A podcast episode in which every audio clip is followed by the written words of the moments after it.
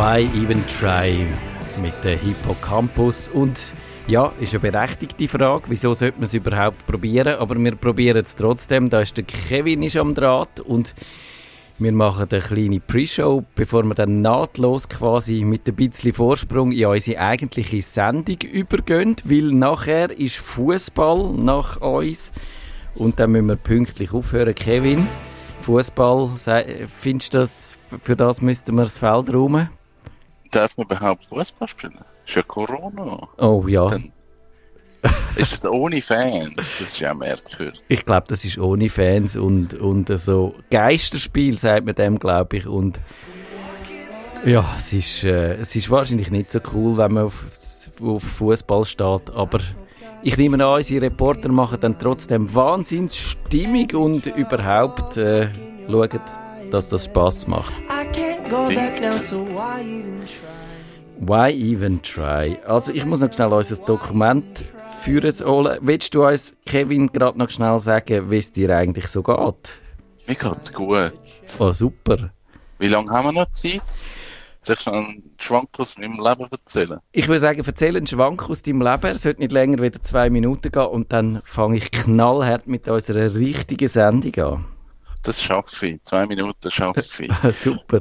Ich kann eigentlich heute vorbereiten, ob wir mit unserer Kryptowährungsinvestition schon im Plus sind. Aber ich habe es verhängt. Aber ich habe gleich eine Kryptowährungsgeschichte.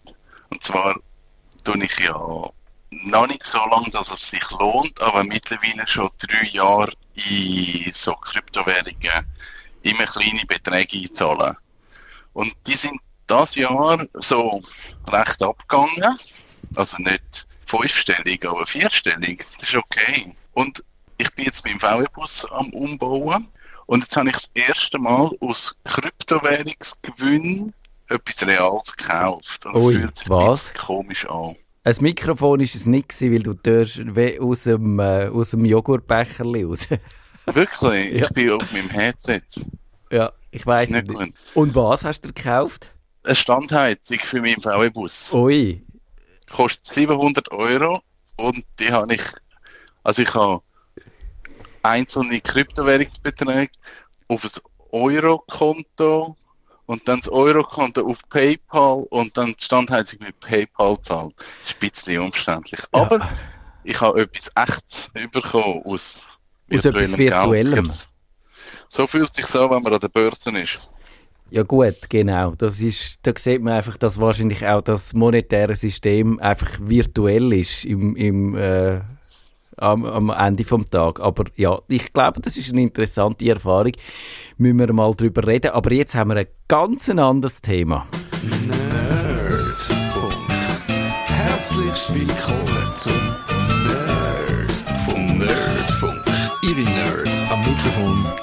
Recksteiner und Matthias Schüssler. Wir reden über ein schwieriges Thema, aber es ist angekündigt. Wir reden über das Kino, über die Zukunft vom Kino und ob es Kino in Zukunft noch wird geben. Ich glaube, das ist das Thema der nächsten 25 Minuten. Ich habe vor über 20 Jahren im Kino bei uns im Tal angefangen zu arbeiten. Ich habe dort näher noch so Radio, Fernsehen, äh, Elektriker, Verkäufer gemacht und bin dann irgendwann in dem Kino gelandet und habe dann irgendwann angefangen, die ganze Technik übernehmen. Hier noch mit äh, Dia-Projektor und 35 mm und habe jetzt eigentlich das Kino seit hier durchbegleitet. Ich bin Teil von dem Kino seit über 20 Jahren, in dem Fall, 22 Jahre. Ja, man wird älter, äh, das ist schon so. es ist so. Ich, jetzt müssen, ich, ich bin von 99 auf 2000 im Kino gewesen. Darum und hast es nicht können so glauben? 21 Jahre. Und darum ist Kino schon so ein Ding, das mich sehr begleitet.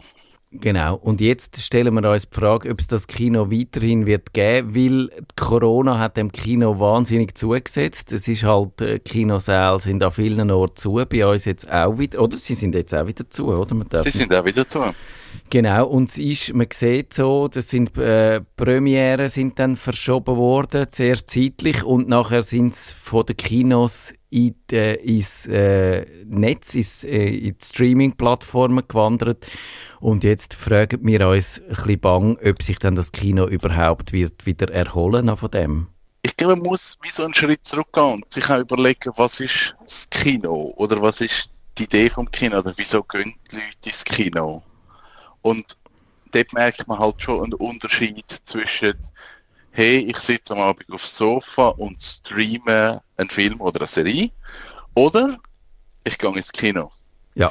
Und bist du ein Kinogänger oder bist du nie Kinogänger gewesen? Ich bin eigentlich lange Zeit ein ziemlich intensiver Kinogänger gewesen und jetzt bin ich kein Kinogänger mehr oder fast nicht mehr. Das hat natürlich im Moment einerseits also es ist schon bevor äh, wir äh, älter geworden sind, sind wir nicht mehr so viel ins Kino, aber mit Älteren, seit wir älter sind, sind wir fast nie mehr gewesen.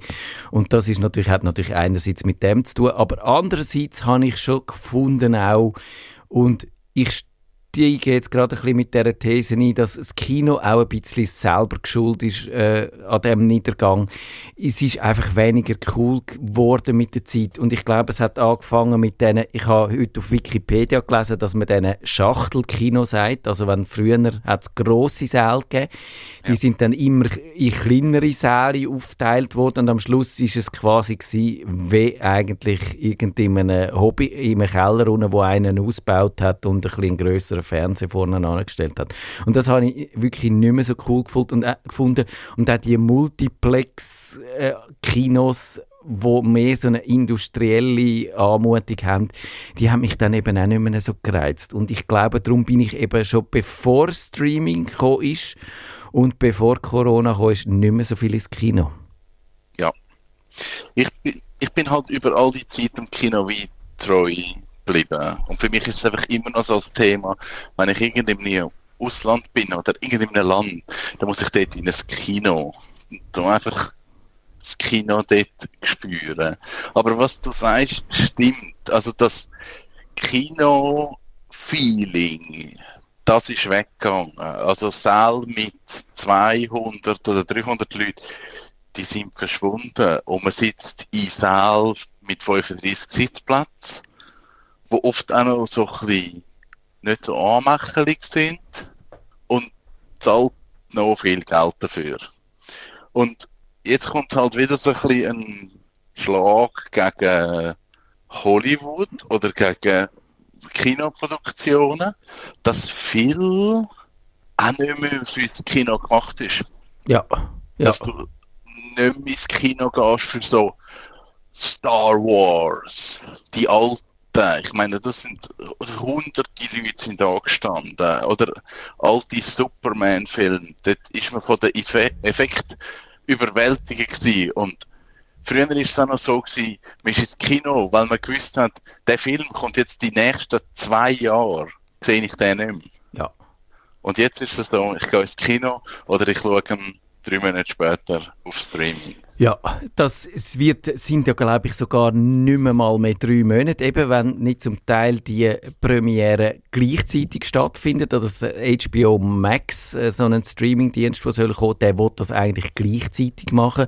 Der will, äh, und, und die Zeiten zwischen äh, Kinoveröffentlichung und nachher äh, auf anderen Weg den Film überzukommen, die sind immer kürzer geworden. Und ja, ich glaube, es sind so verschiedene Faktoren, aber ich glaube, es sind eben auch Film selber. Also das ist irgendwie auch ähm, also die mein erster Film, den ich glaube ich zuallererst gesehen habe, wo ich mit meinem Onkel bin äh, angefahren. Er hat mich irgendwie auf seinem Töffli, sind wir auf Schaffhausen, weil dort der Film gelaufen ist, falls ich mich richtig erinnere. Und das ist ein, ein riesen Erlebnis gewesen. Das ist das Dschungelbuch vom Disney. Und natürlich eben über den Disney kann man auch so ein bisschen geteilter Meinung sein. Also ich glaube, beim Disney Schaffen hat nicht so Spaß gemacht, aber er ist natürlich ein Perfektionist gewesen und das merkt man diesen Film an und die sind heute, heute, eben, heute könntest das, würdest du das einfach mit, äh, mit Computeranimationen machen, die hier von Hand gezeichnet worden ist und auf Gefahr hin, dass ich jetzt wie ein alter Mann töne. Irgendwie ist da in den letzten 20 Jahren oder 30 Jahren ein bisschen von dieser Magie verloren gegangen. Kannst du das nachvollziehen oder würdest du mir da vehement widersprechen? Ich kann das nachvollziehen, aber das finde glaube Gegenbewegung statt. Dass man halt wieder mehr schaut, welche Filme funktionieren halt im Kino oder sind fürs Kino gemacht und die funktionieren aber nicht auf dem Fernsehen. Ja. Und ich finde, das ist eigentlich eine spannende Entwicklung, dass du wirklich sagst, es ist ein Kinofilm. Du kannst das schon streamen, er ist einfach scheiße. Und ich bringe jetzt zwei Beispiele, wo mir einfach so mega in Erinnerung geblieben sind als Kinofilm. Und der eine ist Gravity mit der Sandra Bullock, spielt im Weltraum, ähm, also sie steht im Weltraum, es passiert irgendein Unglück und sie schwebt eigentlich 90 Minuten im Weltall umeinander. Aber wird es einem dort nicht schlecht im Kino? Ich habe dort tatsächlich auf dem Fernsehen geschaut und mir ist dort schon halb trümmelig geworden. Das ist genau der Punkt. Okay, ich verstehe. Und, und das geht.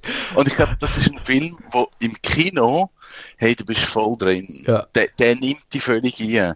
Und ich habe den nachher nochmal geschaut und habe so gefunden, ne, ne, ist okay. Ja. Aber hat mich nicht so gepackt.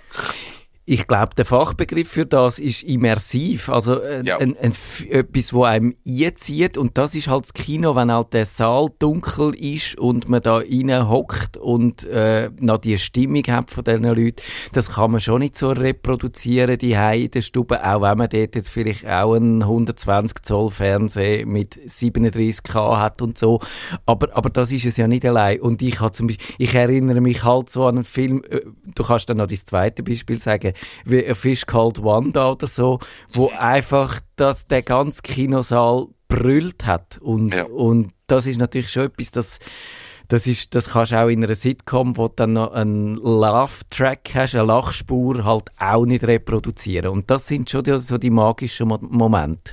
Ich glaube, das ist so. Und das kannst du daheim auf dem Sofa nicht gleich haben. Aber das ist auch die Anforderung, die ich stelle an einen Kinofilm. Also es kann nicht einfach nochmal ein Actionfilm sein, wo einfach nochmal eine Stadt explodiert, die Ja. ich schon 35 Mal in einer anderen Form gesehen habe. Also ich gehe es gleich schauen, aber mein Urteil ist dann einfach nicht so gut.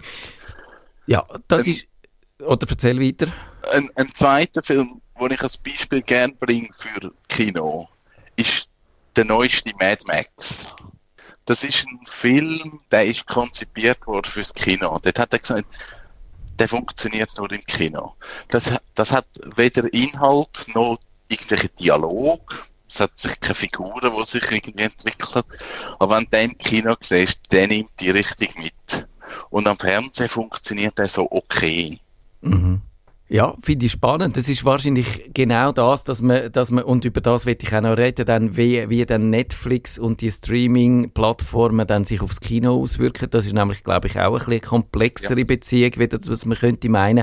Aber ich glaube auch, die, ich, ich sehe es vor allem auch das Problem, dass halt die Budgets von diesen Filmen immer größer geworden sind und dass die Filme auch immer mehr müssen rendieren. Also das sind ja, äh, ich glaube, die, die, der finanzielle Aspekt von dieser Filmindustrie, der ist wahnsinnig spannend. Das sind ja so auch ganze Investitionsvehikel, äh, also so Hollywood-Studios und Filmproduktionen. Und dann müssen halt die einfach die Kohle wiederbringen. Und dann gibt's die äh, Screenings, dass vor, vor einem Probepublikum so ein Film gezeigt wird und dann, wenn er nicht gut ist, wird er anders nochmal, wird und wird er verändert, bis er auf das Massenpublikum passt. Und das wahrscheinlich in gewissen Fällen, es gibt sicher Filme, wo durch das besser geworden sind. Ich glaube, die Beispiele würden wir schon finden. Aber es wird dann halt im Schnitt einfach, wenn du alles nur so auf den Massengeschmack bügelst und ein riesen Budget hast, wo wieder musst einholen musst, dann gibt's so von Experiment her und von spannenden äh, äh, Erzählmethoden und das Publikum vielleicht manchmal überfordern und vor den Kopf stoßen und all, all so Sachen, wo vielleicht dann auch magische Kinomomente sind, die finden dann halt nicht mehr statt. Das ist etwas, wo, äh, glaube ein Trend worden ist, vor allem in den USA, dass man wirklich so Vorvisionierungen gemacht hat und dann die Enden oder teilweise wirklich die Handlungsstränge angepasst. Und das ist eigentlich spannend, dass das ähm, der ganz japanisch, koreanisch und äh, Chin Chinesisch bin ich jetzt nicht sicher, aber sicher Japan, Korea, die haben das nicht gemacht. Und oft Filme, die so manchmal ein kaputt sind oder so ein bisschen Enden hat, wo du denkst, oh, jetzt sind einfach alle tot, warum? die, die kommen oft von dort, weil die haben das einfach so gelassen. Ja. Und das ist für uns einfach ungewohnt, wenn, wenn, wenn irgendein Hauptdarsteller, wo, wo dich jetzt eigentlich zwei Stunden durch den Film begleitet, am Schluss einfach stirbt. Und dort wird das halt eher gemacht. Ja. Aber das stimmt, es ist eine Einheitssuppe geworden. Und man merkt gerade in den Hollywood-Produktionen also Trend. Also bis, bis vor irgendwie fünf Jahren haben, haben die Bösewicht oft, die haben irgendein Motiv gehabt, aber nicht jetzt irgendeine riesige Geschichte. Und das hat sich jetzt geändert. Jetzt hat jeder Bösewicht hat so eine Geschichte und ein Motiv und einen Hintergrund und man kann nachvollziehen, warum er jetzt so ist und vielleicht ist er auch gar nicht so böse, wie er erscheint. Das sind so Trends, die dann halt stattfinden. Das hat sicher dann auch mit der viel komplexeren Erzählstruktur von der, von der Streaming-Plattformen und von der ja, Serie zu tun, genau. glaube ich. Und, aber eben, was ich, du hast China schon erwähnt, das habe ich letztens im Tag gelesen, dass jetzt eben die Filmmärkte auch, also China wird auch nicht nur für all die anderen Produk äh, Produkte, die man dort verkaufen wichtiger, sondern auch für Hollywood und für den Filmmarkt. Und das heißt es spielen inzwischen, also eben in Hollywood ist schon immer wahnsinnig zensuriert worden und alles, was irgendjemandem, wenn im Mittleren Westen dort auch das Publikum äh, patriotisch nicht abgeholt worden ist, dann hat man den Film zurechtgeschnitten, das ist schon immer so gewesen, aber jetzt tut man langsam auch noch nach der chinesischen Zensur dann schielen und schauen, dass nichts in diesen Filmen ist, wo könnte die Chinesen äh, aufregen. Und dann wird es natürlich irgendwo schon ein bisschen absurd, oder? Dann hast du irgendwie am Schluss äh, wenn es dann einfach so ein globaler Einheitsbrei wird, wo auf allen Märkten funktionieren, dann sieht man ja genau, ist eigentlich Netflix der Gegenbeweis, dass die häufig Produktionen machen für irgendeine lokale, äh, für irgendeine Region, wo dann dort gut funktioniert, wo dann aber auch in anderen Regionen von der Welt plötzlich auf Interesse stoßen. Und das, also wenn man ein bisschen bei der, bei der Diagnose sind, dann glaube ich ja. Also wahrscheinlich ist das Covid-19 jetzt im Moment für Kinos wahnsinnig schlimm und das, das wird wirtschaftlich extrem verheerend sein und eben gerade auch, wenn das jetzt die Entwicklung noch befördert, dass dann die große Premiere nicht mehr in den Kinos stattfindet, dann dann weiß ich nicht, ob das noch wird funktionieren. Aber Misere hat schon viel vorher angefangen und ist auch ein bisschen ausgemacht. Also ich glaube, so schlimm ist eben das Szenario nicht. Also grundsätzlich muss man jetzt sagen, in dieser ganzen Covid-Situation, ähm, Kinos hat man relativ früh abdeckt. Wir können Kurzarbeit über, also man können die Zeit wie überstehen. Ähm, es hat die äh, Situation ein bisschen gegeben, dass der erste Lockdown ist ein bisschen zu erwarten gewesen, aber auch so ein bisschen recht schnell gekommen. Dann hat man Kino zugemacht ähm, und dann hat man gemerkt, die grossen Verleiher fangen jetzt da Kinoproduktionen verschieben. Was dann aber passiert ist, ist, dass viele kleine Filmverleiher dann eigentlich in die Lücke nie sind und gesagt, hey, wir haben da Produktion und können euch eigentlich wie so ein bisschen ähm, aushelfen in dieser Zeit. Ähm, aber es hat natürlich stattgefunden, dass jetzt die grossen Filme verschoben worden sind. Und ich glaube, jetzt kommt so das, dass eben verschiedene Streaming-Anbieter sagen, jetzt gehen wir direkt auf die Streaming-Plattform. Ich glaube nicht, dass das machen. Ich glaube, die grossen Filme werden es nicht auf das Streaming bringen. Ja. Also aus irgendeinem Grund hat man auch James Bond irgendwie fünfmal mittlerweile verschoben. ja, das stimmt. Das stimmt. Also ich glaube, sie probieren das jetzt aus und experimentieren damit und es wird wahrscheinlich sehr davon abhängen, wie das Experiment ausgeht, wie sich es dann auch äh, wie, wird weiterentwickeln. Und ich habe auch ein bisschen so den Verdacht, also äh, äh, so eine große Premiere die zu schauen und sie sind ja dann doch, so die Premiere-Tickets sind relativ teuer auch. Ich habe jetzt Preise nicht mehr gerade im Kopf, aber, aber irgendwie, und dann, dann hockst du doch einfach nur die und hast, und könntest sonst irgendetwas schauen. Also das, eben, Kino ist nicht nur ein Film schauen, sondern Kino ist auch das Erlebnis, ins Kino zu gehen und, und das zu geniessen, mit allem drum und dran. Und wenn sogar das Popcorn grusig ist und immer noch die, die Glasse ist, die schon äh, ein halbes Jahr unten im, im Kühler gelegen sind, es ist trotzdem ein Ereignis und das hast du einfach weniger. Und, und ich glaube darum auch nicht so ganz dran. Und eben, wenn man, wenn man noch um die Streaming-Konkurrenz ein bisschen auf die eingehen. Ich habe jetzt da äh, als Vorbereitung auf die Sendung eine Studie gesehen, die sagt, dass eben eigentlich die Leute, die viel Streaming schauen, also viel Netflix schauen, dass die eben eigentlich auch überproportional häufig ins Kino gehen und man darum gar nicht kann sagen, dass Streaming eigentlich eine Konkurrenz ist zum Kino, sondern es ist eher eine Konkurrenz zum linearen Fernsehen, also zum, zum dem Fernsehen, wo man dann halt Werbung muss schauen und wo, wo irgendwie äh, einfach all die, die mühsamen Fernsehmechanismen spielen. Würdest du das ja. auch so sehen? Ich glaube schon. Das hat etwas miteinander zu tun und ich glaube auch, dass die äh, Streaming-Dienste, also gerade jetzt auch Disney zum Beispiel, die haben einen eigenen Streaming-Dienst. Wenn man jetzt aber sich überlegt, die haben irgendwie mit dem neuen Star Wars, was sind sie genau? Eine Milliarde. Also eine absurde Summe. Und das würde es über die Streaming-Plattform nicht holen. Nein, kann man auch nicht vorstellen.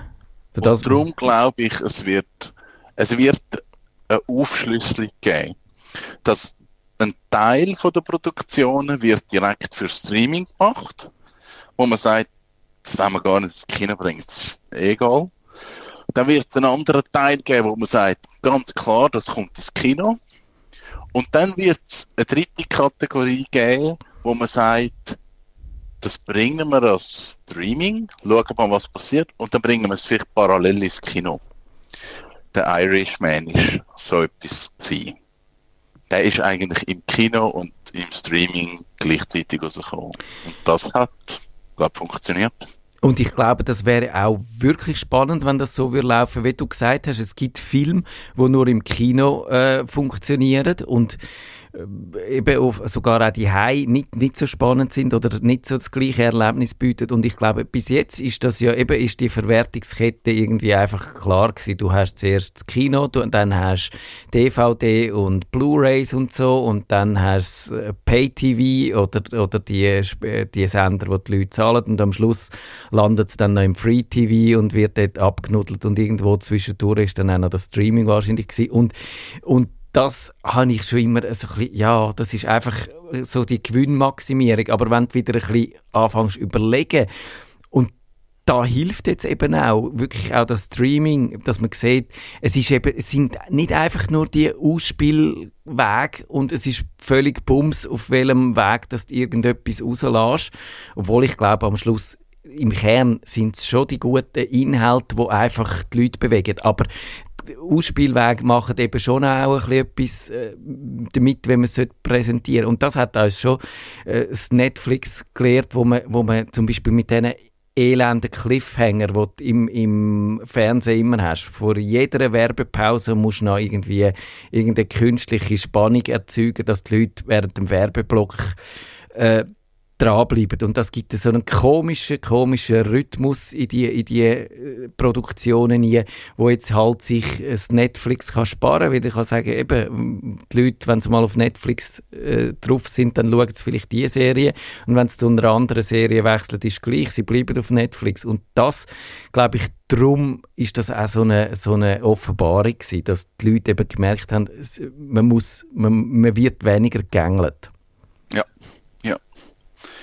Also ich glaube, es, ist eine spannende Entwicklung, die passiert. Aber im Moment glaube wirklich so eine Umbruchphase, weil halt auch Kinobetreiber sich jetzt müssen überlegen, eben, wie hast du nicht halbjährige abgeranzte Klasse? Und wie ist Popcorn ein bisschen feiner? Also es braucht vielleicht so ein einen Rahmen, dass man auch sagt, es ist halt mehr als einfach nur ins Kino gehen. Und das merken wir auch oft im Stein oder gerade letztes Jahr, wo wir eigentlich den Sommer durch, ich sage jetzt mal wenig, nein, wir haben keinen Blockbuster gehabt. Wir haben wirklich nichts gehabt. Und wir haben dann gesagt, wir zeigen einfach alte Musikfilme, irgendwie Walk the Line oder Ray oder Bohemian Rhapsody oder gibt ja genug. Und wir haben eigentlich den Sommer durch gefüllt. Mhm. Und das ist nicht wegen dem Film. Natürlich kannst du Freddie Mercury kannst schauen, das ist cool. Aber schlussendlich, gutes Wetter, du hast etwas können essen, du hast ein Bar gehabt, wo du irgendwie hast etwas trinken können holen dann gehst du ins Kino. Das ist easy. Aber eben, du musst vielleicht auch sagen, das Kino, das du dafür schaffst, das ist ja auch nie eben so als, als quasi einfach ab, als Abspulstation gedacht gewesen, sondern ihr macht ja auch Festli. Man kann das, glaube ich, auch mieten privat. Man kann dort sein Hochzeit machen oder so. Dunkt mich, habe ich schon Fotos von dir gesehen. Und das ist ja schon von Anfang an ein anderer Ansatz. Genau. Und das geht aber auch darum. Also es gibt auch in Winterthur das Cameo, wo ganz ein spannendes Konzept hat, wo einfach auch von Anfang an gesagt hat, wir bringen da Reprise, wir bringen da alte Filme oder machen irgendwie mal eine Serie zu einem bestimmten Thema. Ja, ich bin Wo- dort schon Island-Film schauen. Genau. Wo du einfach auch sagst, wir machen einfach etwas anderes als einfach nur das Klassiker Mainstream-Blockbuster-Kino. Und ich glaube, wenn du das einfach bis jetzt gemacht hast, dann wird es schwierig. Also du musst dich anfangen zu unterscheiden und Ja. sagen, hey, es geht um die Liebe für den Film und dann kann man auch mal Filme bringen, die 10-jährig sind oder 20-jährig sind und sagen, hey, wir erzählen euch jetzt mal die Geschichte von dem Film und oder von dem Regisseur oder von dem Schauspieler und dann kann man spannende Sachen machen. Das glaube ich auch. Und das zeigt also die Medienforschung ja schon, dass wenn, wenn ein Medium ein neues kommt, wo man zuerst meint, das könnte eins, das da, schon da ist, verdrängen, dann ist das häufig nicht, eben eigentlich nie wirklich so, dass das vorherige Medium komplett verdrängt wird, sondern es muss sich quasi neu erfinden, es muss sich verändern, anpassen. Vielleicht rutscht es in eine Nische ab. Vielleicht äh, hat es eine ganz andere Funktion, und, äh, aber, aber es geht eigentlich nicht weg. Und jetzt würde ich sagen, wir haben noch knapp fünf Minuten, bis es dann äh, mit dem Fußball da weitergeht auf dem Sender. Äh, und aber in der will ich noch schnell über die Serienmüdigkeit reden, wo ich jetzt in letzter Zeit doch so ein paar Artikel dazu gelesen habe. Also die Leute sind von diesen Netflix-Serien und so äh, auch schon wieder ein bisschen erschöpft und, und das hat verschiedene Gründe, glaube ich, und, oder habe ich gelesen.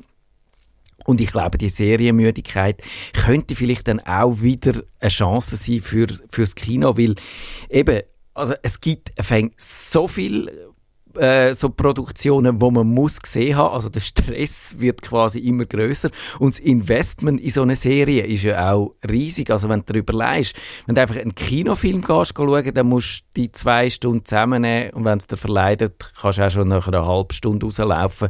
Aber wenn du mit einer Serie anfängst, dann weisst du vielleicht nach drei, vier Folgen, ob sie dir gefällt, ob sie verstehst und, und äh, sie werden immer schwieriger, immer komplexer mit den mit den Sachen, die sie erzählen.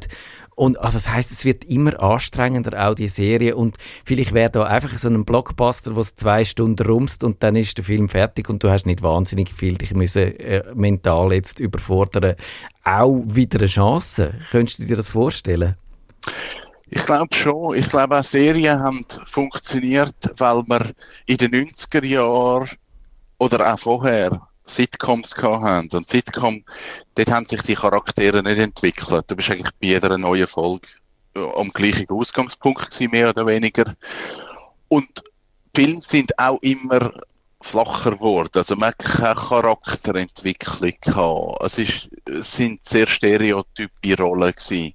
Und ich glaube, Serien haben funktioniert oder funktionieren bis zu einem gewissen Punkt immer noch, weil man halt dieser Charakterentwicklung viel mehr Zeit kann geben Und ich glaube, das hat uns ein bisschen gefehlt.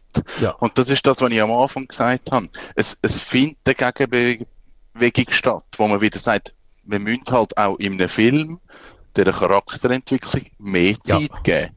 Natürlich nicht zwölf Stunden, aber mehr, als man bis jetzt gehabt hat. Genau, genau. Und umgekehrt muss man vielleicht eben, ist man froh, wenn man dann auch nicht sich derart, mir geht's mit dem Star Trek Discovery zum Beispiel so, oder früher, wenn du Star Trek geschaut hast, dann sind eigentlich auch, die Handlung ist quasi in jeder Folge abgeschlossen gewesen und du hast das können überblicken. Und heute gibt's, und es hat vielleicht eine kleine, äh, über alles sich erstreckende Handlung gegeben. Und heute ist eigentlich fast nur die übergri folgenübergreifende Handlung und es ist, wenn ein 30-stündigen Kinofilm und dann zwischendurch hast du, fragst du dich wieder, was ist jetzt das wieder für eine Figur gewesen und warum? Wer ist das? Genau, wer ist das und, und, und, und von was haben sie es jetzt wieder und was, und, und eben, und es wird immer also, von, von immer so viel äh, Bedeutung auf alles äh, geschichtet und es ist immer das ganze Universum ist bedroht und die ganze Menschheit steht auf dem, auf dem Spiel, weil dann trotzdem irgendwie,